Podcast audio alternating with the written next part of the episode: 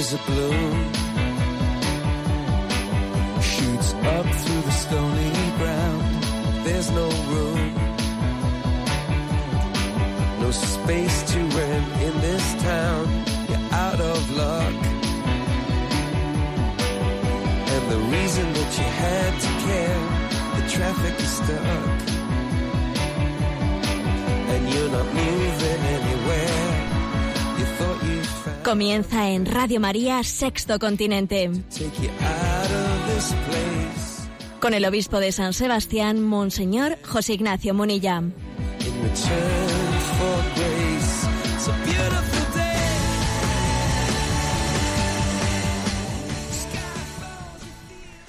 Un cordial saludo a todos los oyentes de Radio María. Un día más, con la gracia del Señor, nos disponemos a realizar este programa llamado Sexto Continente, que lunes y viernes de 8 a 9 de la mañana realizamos aquí en directo.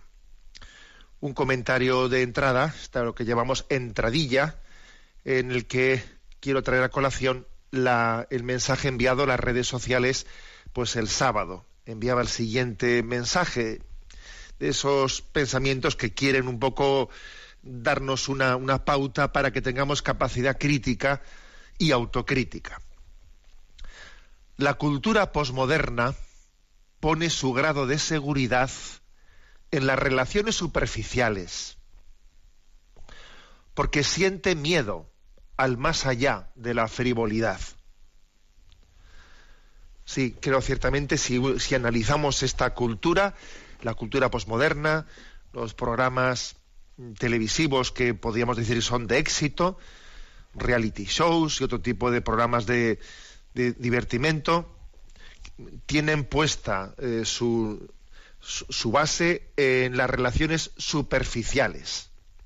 Incluso digamos que el hombre posmoderno se siente seguro mientras que las relaciones sean superficiales, mientras que hablemos de anécdotas, de lo anecdótico, mientras que hagamos bromas, mientras que hablemos de los demás, mientras que no tengamos que hacer el esfuerzo de, de preguntarnos qué me está pasando. Lo fácil es hablar, echar balones fuera, reírnos, frivolizar, huyendo, huyendo de la incapacidad de abordar los problemas, de, coger el toro por los cuernos, como se dice, de, de decir, no soy feliz, ¿qué me falta en mi vida? ¿Qué, y muchas veces para tapar el vacío interior, pues el recurso más fácil es frivolizar, eh, frivolizar y hablar del prójimo. Programas de, de cotilleo, el cotilleo muchas veces es el recurso perfecto para no hablar de mí mismo y de, y de, de lo que me ocurre interiormente y para no hacer un análisis en profundidad de la crisis profunda de sentido en medio de la que vivimos. Nos da miedo ir más allá de la frivolidad. Bueno, repito, pues, por lo tanto, este, eh, este mensaje enviado a las redes. La cultura posmoderna pone su grado de seguridad en las relaciones superficiales, porque siente miedo al más allá de la frivolidad. Bueno, pues queremos aportar nuestro granito de arena para poder superar ¿no? esta, esta cultura de la frivolidad. Y ciertamente Radio María es una enmienda a la totalidad de esta cultura de la frivolidad. Está claro, en Radio María, la propuesta de Radio María es no poner un parchecillo, es una enmienda a la totalidad de la cultura de la frivolidad. También desde este programa, pues en esa misma línea, pues vamos a intentarlo, ¿no? Ay- ayudar a iluminar el sentido de la existencia desde la revelación de Jesucristo. Bueno, sabéis que este programa tiene también pues eh, una interacción con vosotros a través de la cuenta de Twitter arroba obispo Munilla, a través del muro de Facebook que lleva mi nombre personal de José Ignacio Munilla y también de la cuenta de Instagram. ¿eh? Bueno, pues dicho esto, bueno, también quiero hacer una referencia al canal al canal de, de YouTube y al canal de iVox a través de los cuales muchas personas pues siguen el programa y a través del podcast de Radio María. O sea que también hay oyentes que no escuchan el programa en directo, sino que lo escuchan posteriormente pues por el canal de iVox y por el podcast de Radio María. Y además por la interacción que tenéis en la cuenta sextocontinente arroba radiomaria.es, veo que cada vez son más los que escuchan el programa en diferido. ¿eh? Bueno, y dicho todo esto, eh, ¿qué mm, tema primero eh, quiero comentaros? Bueno, esta semana mm, mm, he podido responder a unas preguntas que me han enviado desde una página web que cristiana, católica, de España, que se llama Primeros Cristianos, que cumple 10 años. ¿eh? Esta página web ya cumple 10 añitos, ¿no? Y como aniversario, etcétera, pues bueno, pues también han hecho esta, esta entrevista y a mí me ha servido, porque claro, cuando alguien te manda una entrevista, pues te sirve para hacer una reflexión ¿eh? y también pues la comparto con vosotros. ¿eh? Quizás la característica ¿eh? de esta página web Primeros Cristianos, aunque es otra página más de nueva evangelización, que algunos aprovecho también para presentarla, porque de vez en cuando me soléis preguntar, díganos usted algunas páginas eh, de internet así, digamos, positivas, interesantes, y ya veis que de vez en cuando os voy, os voy presentando algunas, ¿no? Bueno, pues esta es una más, ¿eh? la de primeros cristianos. Bueno, pues son cinco las preguntas que ellos me han planteado ¿eh? y, las, y las comparto con vosotros. La primera es sobre cuál debe de ser la actitud de los cristianos ante nuestros hermanos perseguidos a causa de la fe. Y mi respuesta es la siguiente, ¿no? Vamos a ver, a, la hora de responder esta pregunta, lo primero que nos viene a la mente, pues es la importancia de hacer oír nuestra voz para denunciar la falta de libertad religiosa o para también comprometernos en nuestra ayuda solidaria, ¿no? como nuestros bienes económicos o con lo que fuese con los cristianos perseguidos. Pero permitidme que señale otro aspecto al que pocas veces solemos hacer referencia. Ante la persecución de los cristianos, lo primero que me viene a la mente es la frase del Señor, aquellas mujeres que lloraban por Él, hijas de Jerusalén, no lloréis por mí, llorad por vosotras y por vuestros hijos.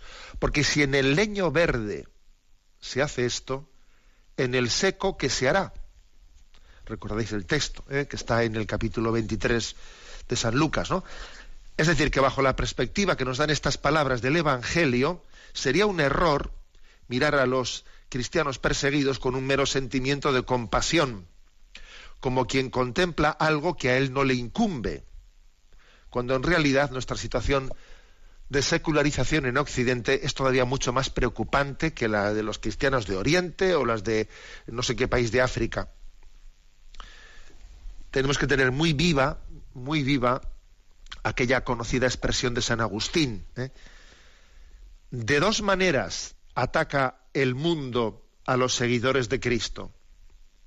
Los halaga para seducirlos o los atemoriza para doblegarlos.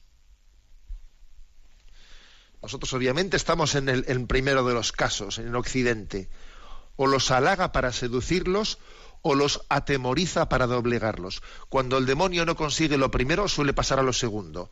Cuando no consigue seducirte con el espíritu de este mundo, el demonio suele pasar a la táctica de intentar atemorizarte por las persecuciones, ¿no? pero la verdad es que ojalá estuviésemos en el segundo de los casos, porque quiere decir que no habríamos caído en el primero. Si hemos caído en el primero, si hemos sido seducidos y halagados por el espíritu de este mundo, ya no hace falta que el demonio pase a la segunda de las, ¿eh? de las estrategias, porque ya has caído en la primera. Nuestro peligro está en ser seducidos por el espíritu mundano, lo cual nos aleja del martirio de nuestros hermanos de Oriente o de África ya has, caído, has caído en el primer escalón, no hace falta que pases al segundo. Esto ocurre también como, suele ser la acción del demonio. Eh, a veces estamos muy ayer ayer había también un programa un programa en el canal 24 horas de televisión española un programa sobre demonología, ¿no? sobre la acción del demonio. Y aquí lo que llama la atención, pues es la acción extraordinaria del demonio que a veces hace posesiones y tal. Sí, sí, a ver, nos llama la, atención ese tipo de. Pero es que el demonio no hace falta que haga ese tipo de acciones cuando por la vía de la tentación ordinaria ya nos tiene sometidos. Los santos, como el santo cura de Ars, recibieron algunos ataques o San, Pío de Petralcina, recibieron algunos ataques del demonio, digamos, extraordinarios cuando el demonio había visto que no, que, no tenía nada que hacer por la vía de la tentación, ¿no? Tampoco pudo hacerlo por la, por la vía extraordinaria, pero bueno. Pero claro, si nosotros ya por la vía ordinaria de la tentación el demonio ya nos tiene nos tiene subyugados, no hace falta que haga luego cosas raras, porque ya eh, algo así pasa también con la con la persecución. Si nosotros ya hemos sido mm, seducidos por este mundo, seducidos por el espíritu mundano, pues ya posiblemente el demonio no necesite pasar a otros grados de persecución, porque ya con el primero nos hemos disuelto como un azucarillo en el agua eh, en la secularización de este mundo y hemos pasado a ser eh, insignificantes, porque el mundo no persigue a los cristianos secularizados, ¿eh? Persigue a los cristianos coherentes. Por lo tanto, pienso que nuestra actitud ante la persecución de nuestros hermanos, pues en Oriente, en África, debe de ser, ante todo y sobre todo, la de sentirnos llamados a la conversión. ¿A mí qué me dice Dios ¿Qué me está diciendo Dios cuando yo observo que existen esas persecuciones a los cristianos? Conviértete y cree en el Evangelio. Sería imperdonable que su martirio no diese en nosotros fruto de conversión. Sería imperdonable. ¿Mm? Esta es la primera cuestión eh, que creo que es clave, una, palabra de sentido ante, ante el hecho de la persecución de los cristianos. ¿no? La segunda cuestión que se, plantea en esa se me, planteó en esa entrevista de la web Primeros Cristianos fue la siguiente. ¿eh? El Papa Francisco ha hablado en más de una ocasión de la globalización de la indiferencia y en qué sentido afecta tal cosa a los cristianos, ¿no? Que como veis esta es una pregunta ligada obviamente a la anterior, por eso de la seducción, de dos maneras, ataca el mundo, ataca el demonio a los seguidores de Cristo, o los halaga para seducirlos, o los atemoriza para doblegarlos, ¿no? Bueno, eso de los halaga para seducirlos, en el fondo es la, la, el haber sido subsumidos en la indiferencia de este mundo, ¿no? ¿Cómo afecta esto a los cristianos? La insistencia ¿no? del Papa Benedicto XVI a la hora de denunciar el relativismo la tiene en nuestros días el Papa Francisco a la hora de, denunciar eh, la indiferencia. Porque la indiferencia es hija del relativismo y también madre del relativismo al mismo tiempo. Sería difícil hacer aquí la siguiente reflexión. A ver, ¿qué es primero? ¿El relativismo o la indiferencia? Parece que el relativismo se desenvuelve más a nivel de los conceptos, ¿no? Y la indiferencia se mueve más en la, en, la vida práctica, ¿eh? en las opciones de la vida práctica. El relativismo es más, digamos, eh, a los ideales que confesamos, ¿no? O que dejamos de confesar, y la indiferencia mm, se mueve más en, el nivel de las opciones prácticas de la vida. ¿eh? ¿Quién, es, quién, ¿Quién fue primero? ¿El relativismo o la indiferencia? En un, orden lógico, parece que primero es el relativismo y luego es la indiferencia. ¿Eh? Primero es el no tener, no tener ideales, relativismo, del cual luego se desprende, pues si no hay ideales, pues nuestra vida no tiene valores, ¿no? Indiferencia. Lo lógico sería decir que la madre es el relativismo y la hija es la indiferencia. Pero aunque eso sea en el, orden lógico, no pocas veces en el orden práctico suele ser al revés. ¿eh? Por aquello que dice el refrán, si no vives como piensas, terminarás pensando como vives. Y si uno tiene, tiene incoherencias en su vida y en vez de hacer opciones coherentes en su vida, pues está lleno de incoherencias y en el fondo, pues lo que por la vía de los hechos consumados está siendo arrastrado a la indiferencia, terminará cambiando sus, sus ideales y pasará a ser relativista para no sentirse denunciado. ¿eh? Como dice el refrán, ¿no? Siembra vientos y recogerás tempestades. Por eso, quizás el viento fue el relativismo y las tempestades es la indiferencia. si no existe una verdad objetiva a la que servir, la tentación es la de encerrarse en una burbuja narcisista. Parece que es lo lógico. Si no hay una verdad a la que servir, cada uno se encierra en una burbuja narcisista. Y a esto hay que añadir un matiz.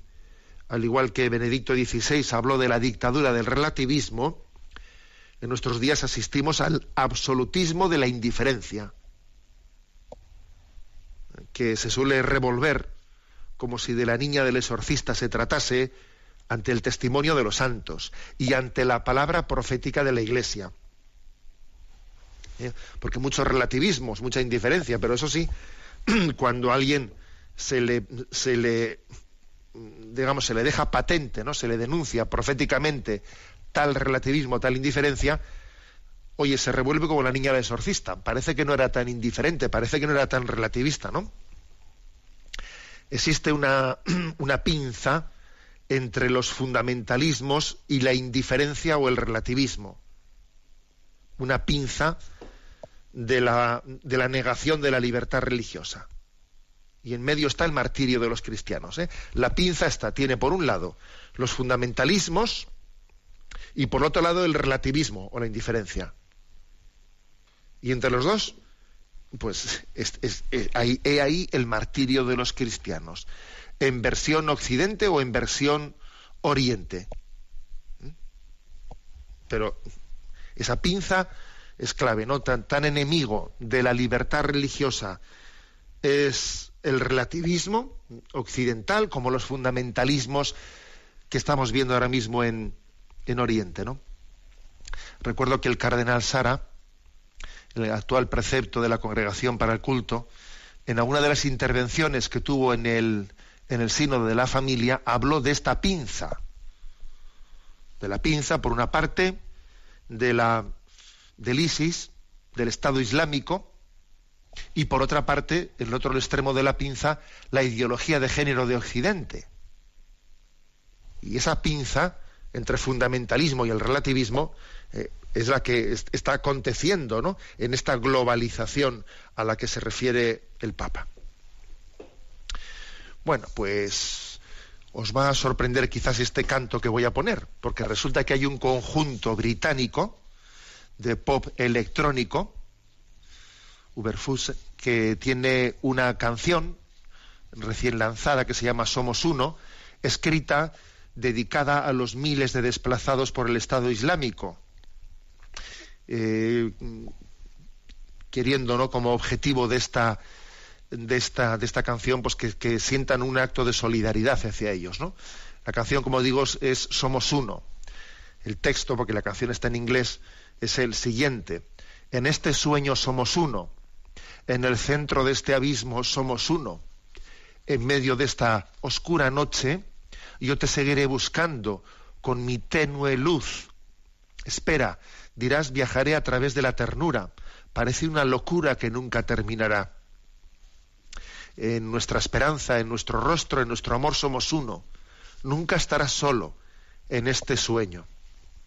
Se escucha en el fondo de la canción recitar el Padre Nuestro y concluye, ¿no? Concluye la canción diciendo, no estarás solo, tuyo el poder y la gloria. Amén. Una canción sorprendente eh, de este de este, de este grupo británico, vamos a hacernos uno con ella. Somos uno.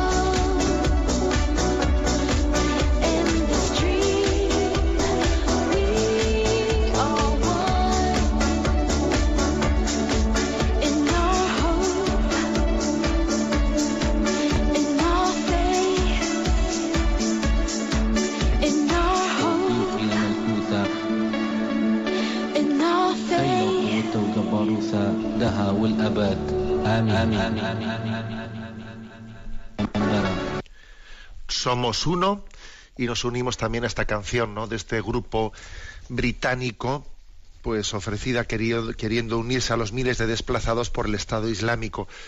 Y por cierto, además, eh, pues en esta semana también ha sido noticia eh, la celebración de la primera Eucaristía en Caracos, capital. Caracos se considera, pues, allí en las llanuras del Nínive, cerca de Mosul, se le considera la capital de la Irak cristiana. Y después de más de dos años de ocupación del Estado Islámico, pues se ha celebrado la primera Eucaristía. Hay algunas fotos impresionantes de esa Eucaristía en medio de una de unas iglesias destruidas y desoladas y profanadas, ¿no? Bueno, pues estamos comentando en este programa de Radio María una entrevista que un servidor pues ha, ha hecho en la página web Primeros Cristianos.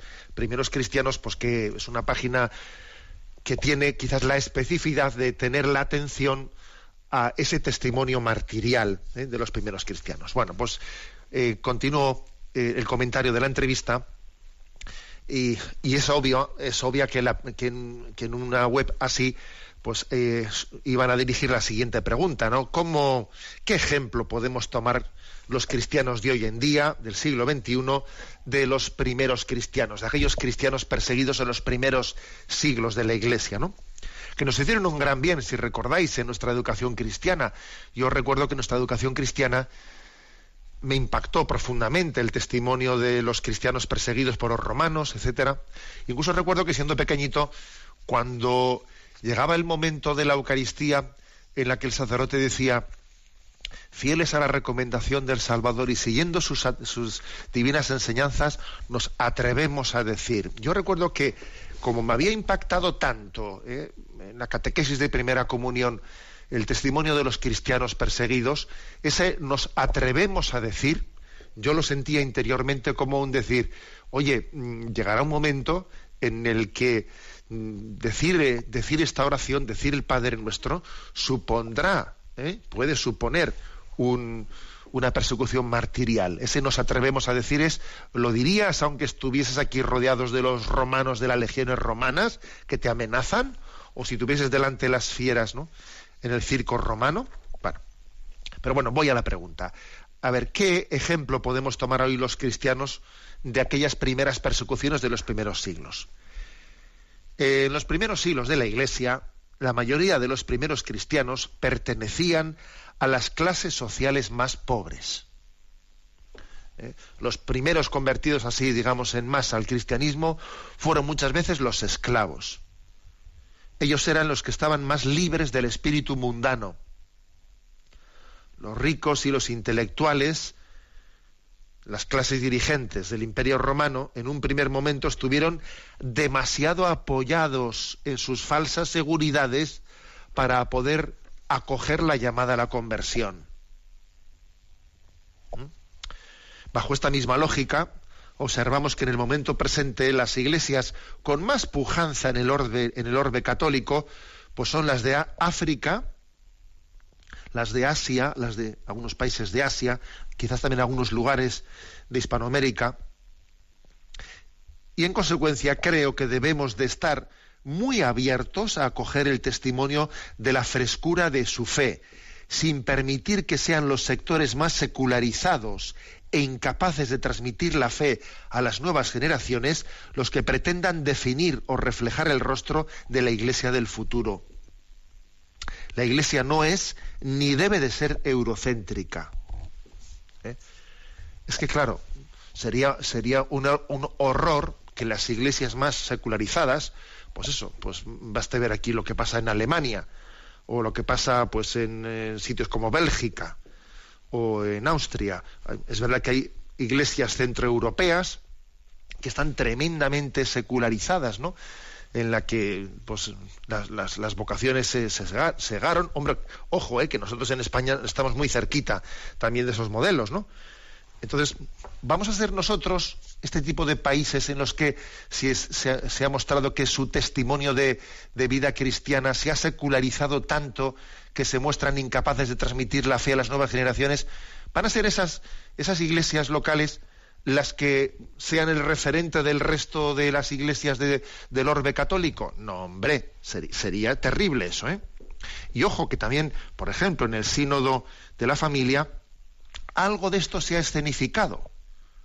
¿Cuáles son las iglesias locales que tienen pues un, un testimonio atrayente para ser presentadas ante los demás? Es que van a ser, va a ser el modelo secularizado de Alemania o de Bélgica o de no sé qué sitio el que se proponga, el, que sea, el que termine por ser influyente en el resto de la Iglesia Universal. Lo lógico es lo contrario, ¿no? Por eso creo que, que de aquí también hay que sacar, sacar una consecuencia, que es que tenemos que, que poner a los, a los sencillos, porque es verdad que ellos son los que, los que están recibiendo el don de, de suscitar conversiones. Las conversiones se suscitan en allí, ¿eh? donde, donde está creciendo la iglesia tremendamente, pues es en África, eh, en Asia. Y en Europa, pues obviamente no está ocurriendo lo contrario. Lo lógico es que la frescura de fe de, estos, de estas nuevas conversiones sea nuestro punto de referencia. También eh, pasa algo por el estilo en la India. En la India, eh, con ese sistema de castas que tienen, ¿de, de dónde se suelen producir la mayoría de las conversiones?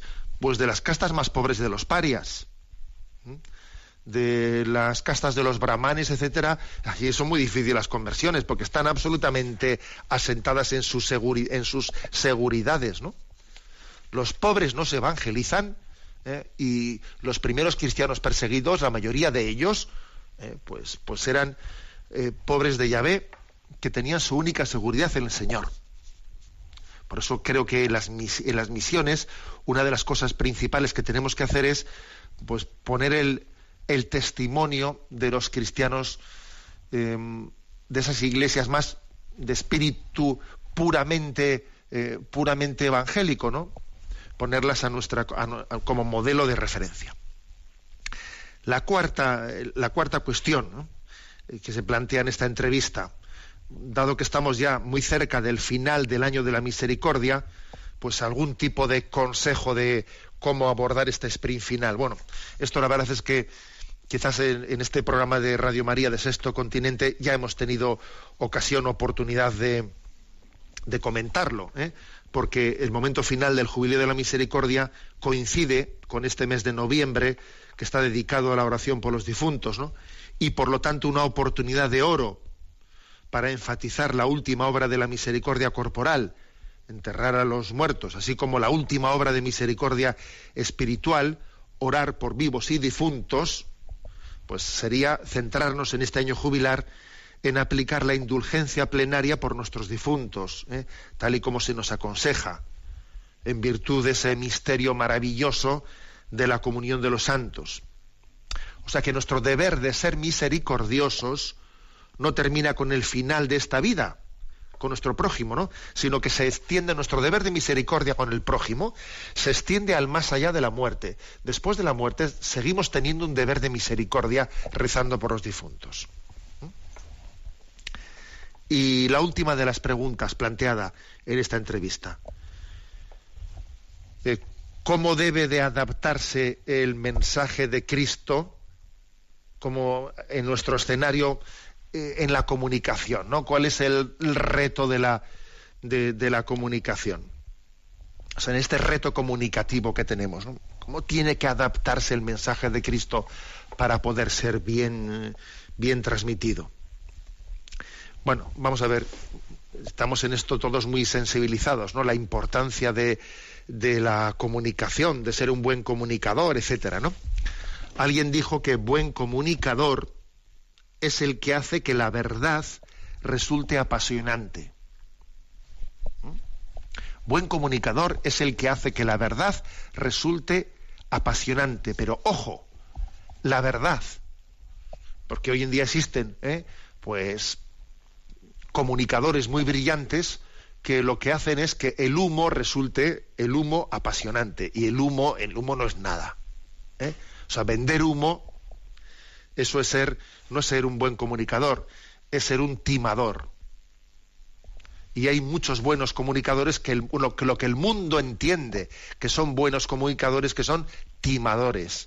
Porque hacen la nada apasionante. Te, quieren distraer con la nada, cuando no con, con algo que sea mm, totalmente negativo. ¿eh? No, el buen comunicador es el que hace que la verdad sea apasionante, no la frivolidad apasionante, no la nada apasionante, la verdad que resulte apasionante. Por ello, lo primero es que creamos firmemente en la gran potencialidad que tiene el Evangelio, que es la verdad de Dios revelada. O sea, la gran potencialidad para comunicar es tener que comunicar. ¿Mm? Tener una verdad que transmitir. O sea, que la comunicación no es la habilidad de, eh, de vender humo, sino que es creer firmemente en ser instrumento de Dios para, para dar testimonio de la verdad. Lo cual no quiere decir que no haya que hacer también un esfuerzo en las formas. ¿eh?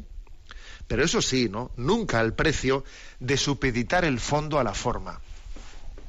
Porque eso, eso es terrible. Si se nos habla tanto de marketing, marketing, marketing, que al final supeditas lo que supeditas el qué al modo, no, mire usted, es que tiene que ser, el modo tiene que ayudarme a transmitir el qué, pero yo no puedo, yo no puedo deformar, deformar el contenido para que la comunicación sea simpática. Si el contenido lo voy a deformar para ser simpático en la comunicación, mal asunto. Eso no es ser un comunicador, es ser un timador. ¿Mm? Santo Tomás de Aquino dice, en la Suma Teológica, que el bien es difusivo por sí mismo. El bien, dice, se difunde por sí mismo, ¿no? Quizás algo ocurre también, algo parecido con la verdad. La verdad es difusiva por sí misma. ¿eh? Por eso tal vez la Iglesia no sea la mejor comunicadora, pero sin duda es la que tiene el mejor mensaje. Y ya iremos aprendiendo poco a poco a ser buenos comunicadores, ¿eh? es decir, a transmitir la verdad de forma apasionante. Yo, por lo tanto, creo que la primera condición para ser un buen comunicador es que a ti te apasione la verdad que estás comunicando. Como a ti no te apasione, vas a ver tú, o sea, la tienes clara. Primero, creer en la verdad que transmites.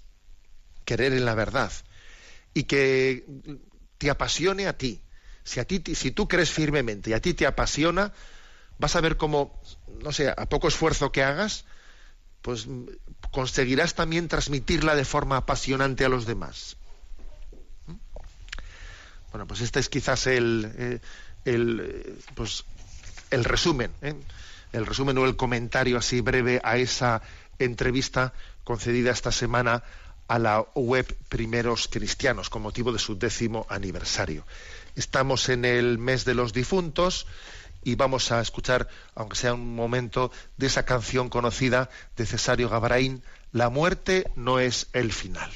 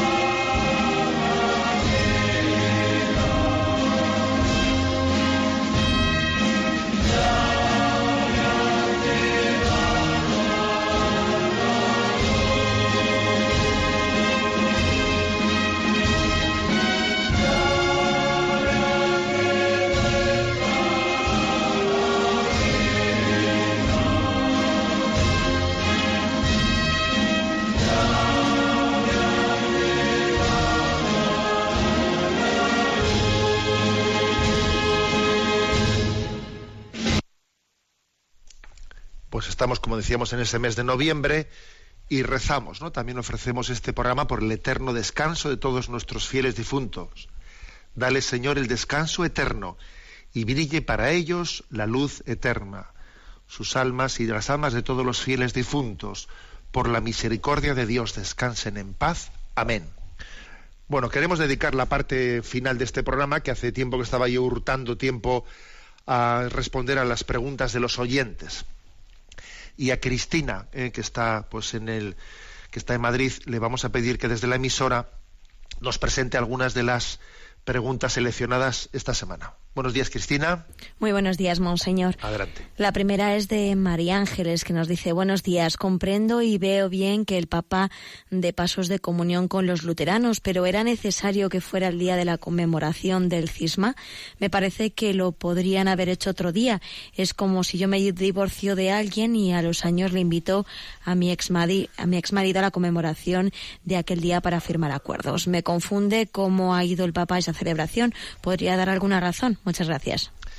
Bueno, he recibido bastantes eh, correos en radiomaria.es, bastantes correos de comentario sobre el programa así monográfico que hicimos pues eh, el, el viernes anterior en el que explicaba un poco, ¿no? Quería salir al paso de, pues de, una bastante generalizada confusión en determinados ambientes, ¿no? Que se había generado con la, bueno, con esa celebración conjunta, o con esa, mejor dicho, conmemoración conjunta de los 500 años de la ruptura de Lutero.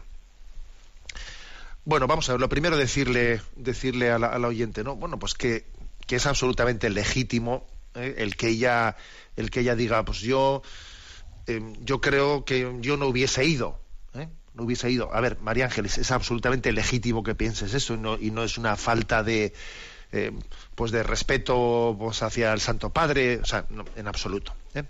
Ahora, decir una cosa, yo creo que, antes, de, antes de asistir a esa conmemoración, eh, también el Santo Padre, a través del cardenal, precepto pues para, para, digamos el órgano para la unidad de los cristianos que existe en la Santa Sede hizo una rueda de prensa con una serie de matizaciones no el cardenal Koch y dijo él vamos a ver no es lo mismo celebrar que conmemorar.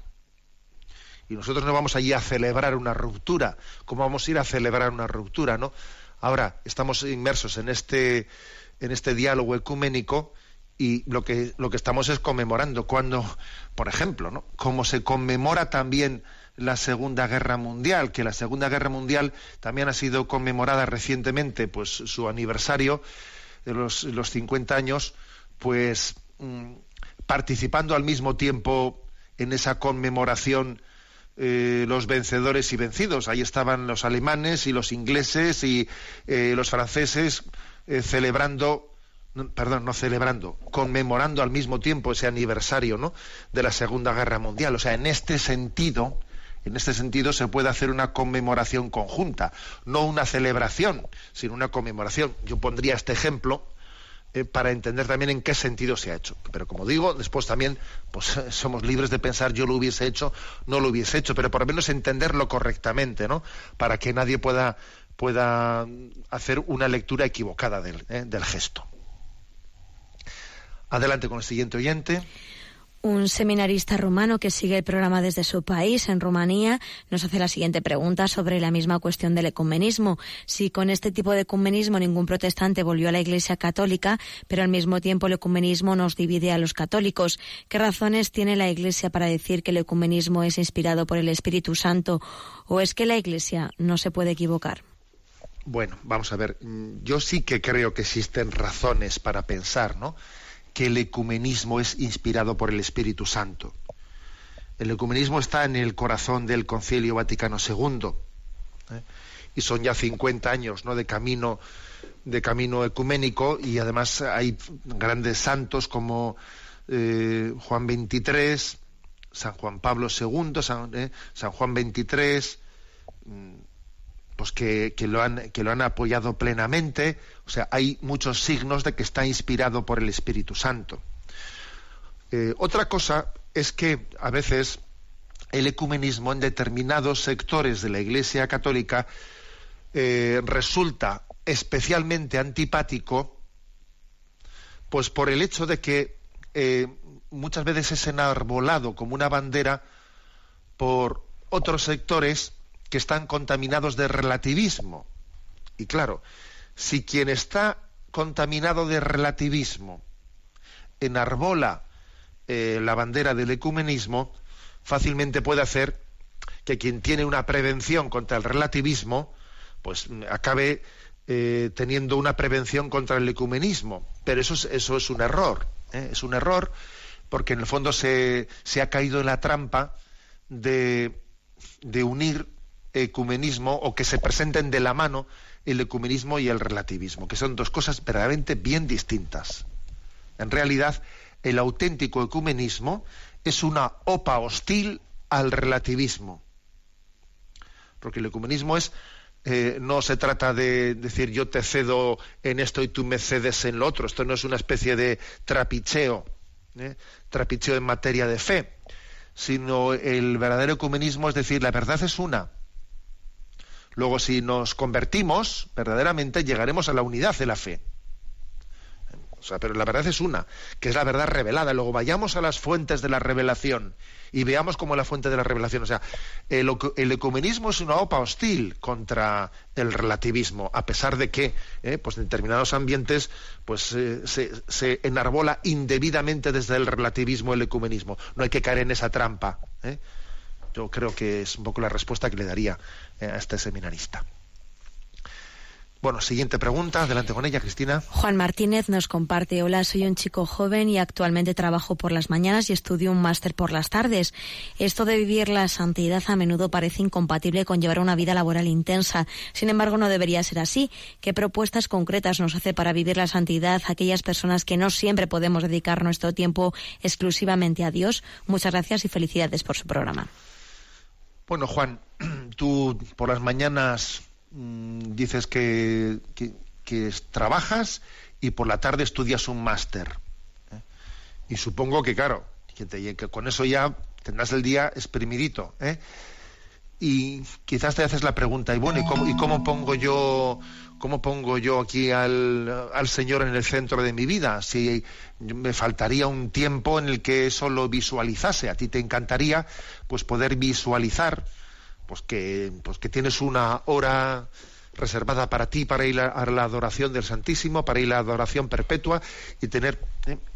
Bueno, vamos a ver, yo creo que la, la devoción, eh, San Francisco de Sales dice ¿no? en el Tratado de la Verdadera Devoción que, mm, que la vida de piedad, el Señor nos da la gracia de que se adecue a nuestro estado de vida y a la situación de vida. La vida de piedad, eh, ¿cuál es el modelo adecuado de la vida de piedad? Pues eh, eso lo dice claramente San Francisco de Sales. Eh, tiene que estar adaptado a nuestra situación concreta y el Señor te dará la- su gracia, sus gracias en esa adaptación a tu situación de vida. Con lo cual, cree firmemente en ello. ¿eh? Eh, pues por ejemplo, el hecho de que mantengas pues determinadas formas de, mm, de cultivar la presencia de Dios en tu vida, haciendo el ofrecimiento de una manera, o igual vas, vas por la vas por la calle y pues, vas rezando el rosario por la calle, uno va en el metro y en el metro, pues eso, tiene el podcast puesto y, y ahí tiene el pinganillo en el oído, pues mira, va escuchando eh, Radio María este, este programa, otra cosa. Es decir, que cada uno, lógicamente, le gustaría hacerlo de una manera mucho más tranquila. Me gustaría poder estar en casa y con, no sé, y tomando algún apunte, me pero, pero déjate, mm, deja que, que la providencia salga a tu encuentro. ¿eh? Y no pretendamos ser controladores de cómo me gustaría a mí hacer las cosas, ¿no?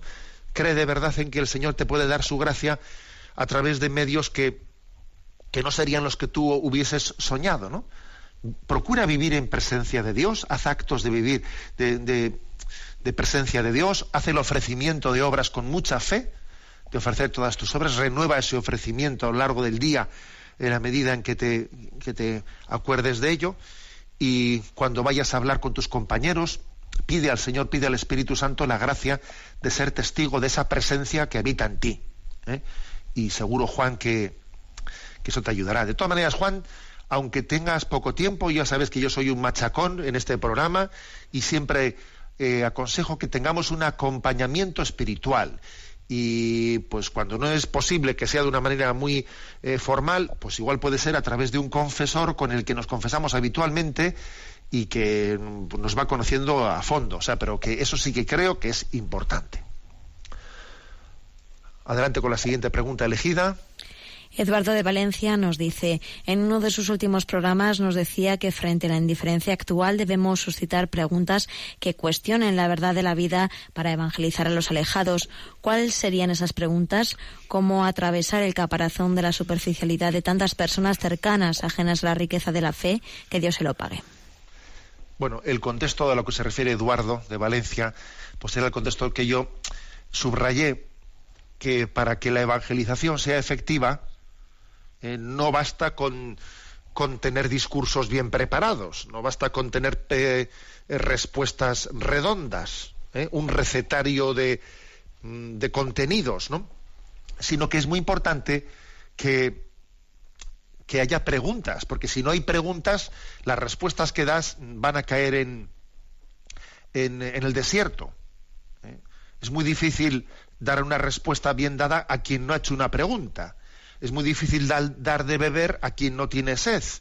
Quizás en este momento el, la mayor, la, el mayor problema no es la falta de conocimiento, sino la falta de deseo de conocer, la falta, o sea, la indiferencia. Claro, entonces yo decía ahí que, que, que es clave eh, no solo el dar respuestas cuando se hacen las preguntas, sino sobre todo suscitar preguntas, ¿no? Y claro, ¿y cuáles serían esas preguntas? ¿Y de qué manera hacerlo, no conseguir que se suscite esas preguntas. Las preguntas que son necesarias, que deberíamos de intentar suscitar, son las preguntas por el sentido. Oye, ¿qué sentido tiene esta vida? ¿Qué sentido tiene esta vida? Y yo creo que tenemos para ello, ¿no? Para intentar suscitar estas preguntas, que también eh, ayudar a hacer una lectura crítica de esta cultura que nos rodea, que parece que es una cultura que está pensada para no hacernos preguntas. Esta es la, cultura del consume y calla. Tú consume y calla. ¿Eh? Parece que todo está pensado para que nadie se pregunte nada, para que todos eh, estemos como borreguitos, como borregos metidos totalmente ahí, ¿no? Eh, en el que todo el mundo a consumir y yo hacer lo que hace el de adelante y si el de adelante pues pues corre yo corro si el de adelante se para yo paro en el fondo es un una estrategia consumista, eh, consumista en la que fácilmente podemos estar inmersos sin darnos cuenta. Entonces, una manera de suscitar preguntas sería también la de denunciar eh, este montaje materialista que parece estar hecho para que nadie se haga preguntas sobre qué sentido tiene esto, qué sentido, eh, sino que es como un, una cultura de la frivolidad, frivolidad, frivolidad, y, no te hagas preguntas, ¿no? y si, y si te viene alguna pregunta, tómate un gin tonic, ¿sabes? Tómate un gin tonic para eh, olvidar un poco el momento y sigue adelante. ¿eh? Esto creo que abrir los ojos a esta realidad puede ser también una ayuda, ¿eh? una ayuda. Y luego también, sobre todo, eh, al mismo tiempo, también acompañar a las personas en sus momentos existenciales claves y determinantes, porque no es lo mismo hablar en teoría que hablar en, desde la experiencia. Y cuando alguien está teniendo un momento existencial clave, por una enfermedad, por un ser querido que ha fallecido, por una circunstancia de crisis amorosa, vete tú a saber, ¿no? O porque se ha sentido impactado por el testimonio de una persona. Eh, es un momento clave para que ayudemos a suscitarle preguntas. A suscitarle preguntas. ¿eh? Entonces, la superficialidad atraviesa el corazón del hombre contemporáneo y eso es lo que le impide ¿no? hacer preguntas. Yo creo que nosotros frente a esa superficialidad ¿no? eh, que atraviesa el corazón tenemos que, tenemos que suscitar la pregunta por el sentido. ¿Qué sentido tiene esto? ¿Qué sentido tiene la vida que me rodea? ¿no? Para que desde, esa pregunta, por el sentido, podamos disponer el corazón del hombre luego a escuchar la predicación eh, del Evangelio. Adelante con la siguiente pregunta. Una oyente cuyo nombre preservamos nos comparte. Procuro escuchar el programa todos los lunes y viernes porque me hace mucho bien. En bastantes ocasiones me veo reflejada tanto en comentarios suyos como en preguntas de otros oyentes. Quiero compartir con usted un sentimiento que me resulta frustrante. Siento que mi interior está podrido. No entiendo por qué siempre estoy enfadada. Soy como un nido de ira a punto de explotar y lo peor es que exploto con demasiada facilidad. Lo más tremendo de esto es que las explosiones siempre ocurren con las personas a las que más quiero, mis hijas y mi marido, y con el resto todo parece ir a la perfección. Comienzo a gritar y aunque en ocasiones me doy cuenta de que debo callarme y parar, no puedo evitar dejarme llevar por la ira y vomitar lo peor de mí. Incluso a veces, si me miro desde fuera, pienso que pierdo la cabeza. Esto me hace sufrir muchísimo porque mi arrepentimiento posterior no consigue arreglar lo que he estropeado y cada vez voy estropeando las cosas más pero no sé salir de esta espiral. Tengo la sensación de que no soy capaz de amar con mayúsculas a los demás, ni siquiera a mis hijas. Quisiera poder encontrar la manera de borrar de mi interior tanta suciedad. No sé cómo seguir. Bueno, vamos a ver, yo creo que alguien que tiene eh, este dolor tan grande y tiene el deseo de hacer bien las cosas de una manera tan obvia, porque si no no hubiese escrito un correo como este, no si no no hubiese no se hubiese dirigido pidiendo una palabra, ¿no? Pues con esta digamos sinceridad tan así explícita, estoy seguro que el Señor le dará esa gracia. ¿eh? Por lo tanto, yo diría que tenga confianza, confianza.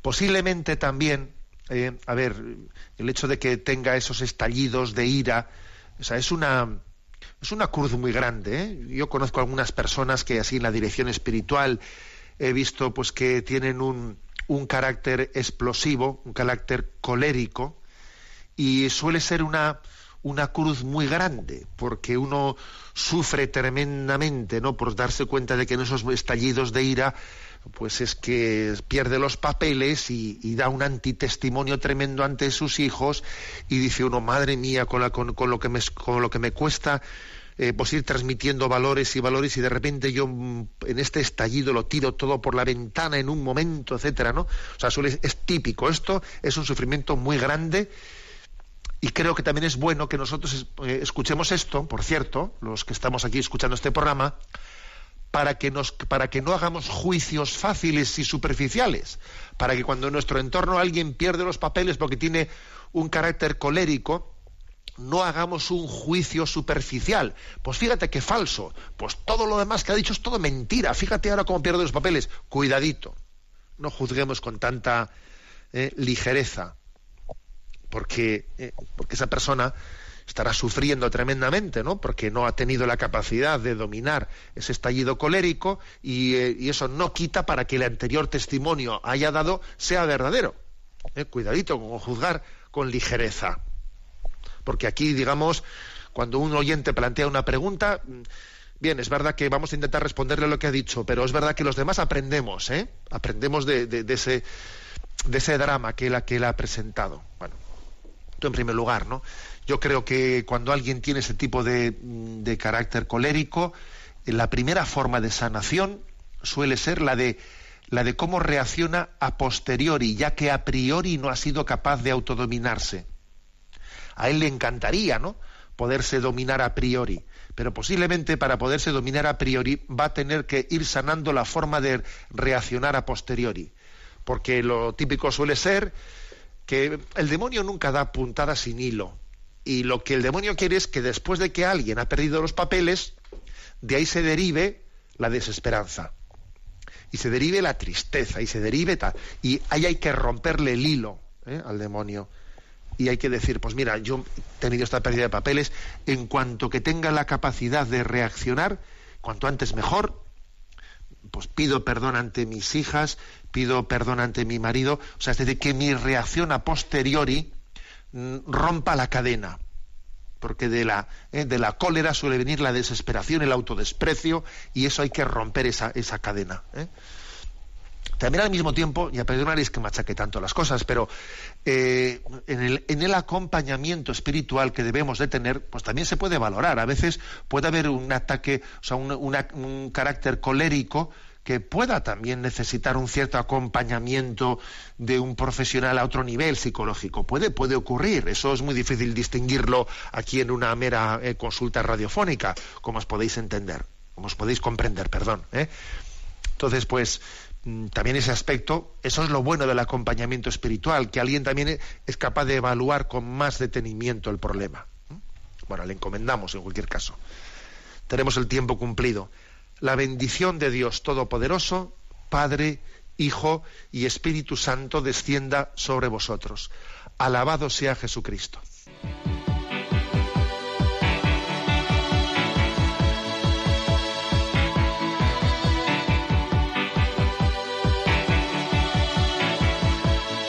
Is a blue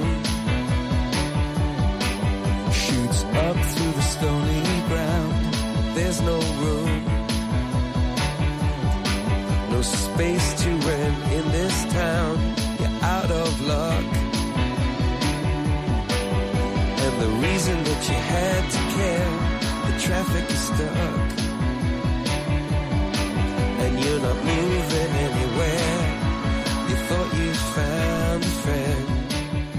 Han escuchado en Radio María Sexto Continente, un programa dirigido por el obispo de San Sebastián, Monseñor José Ignacio Monilla.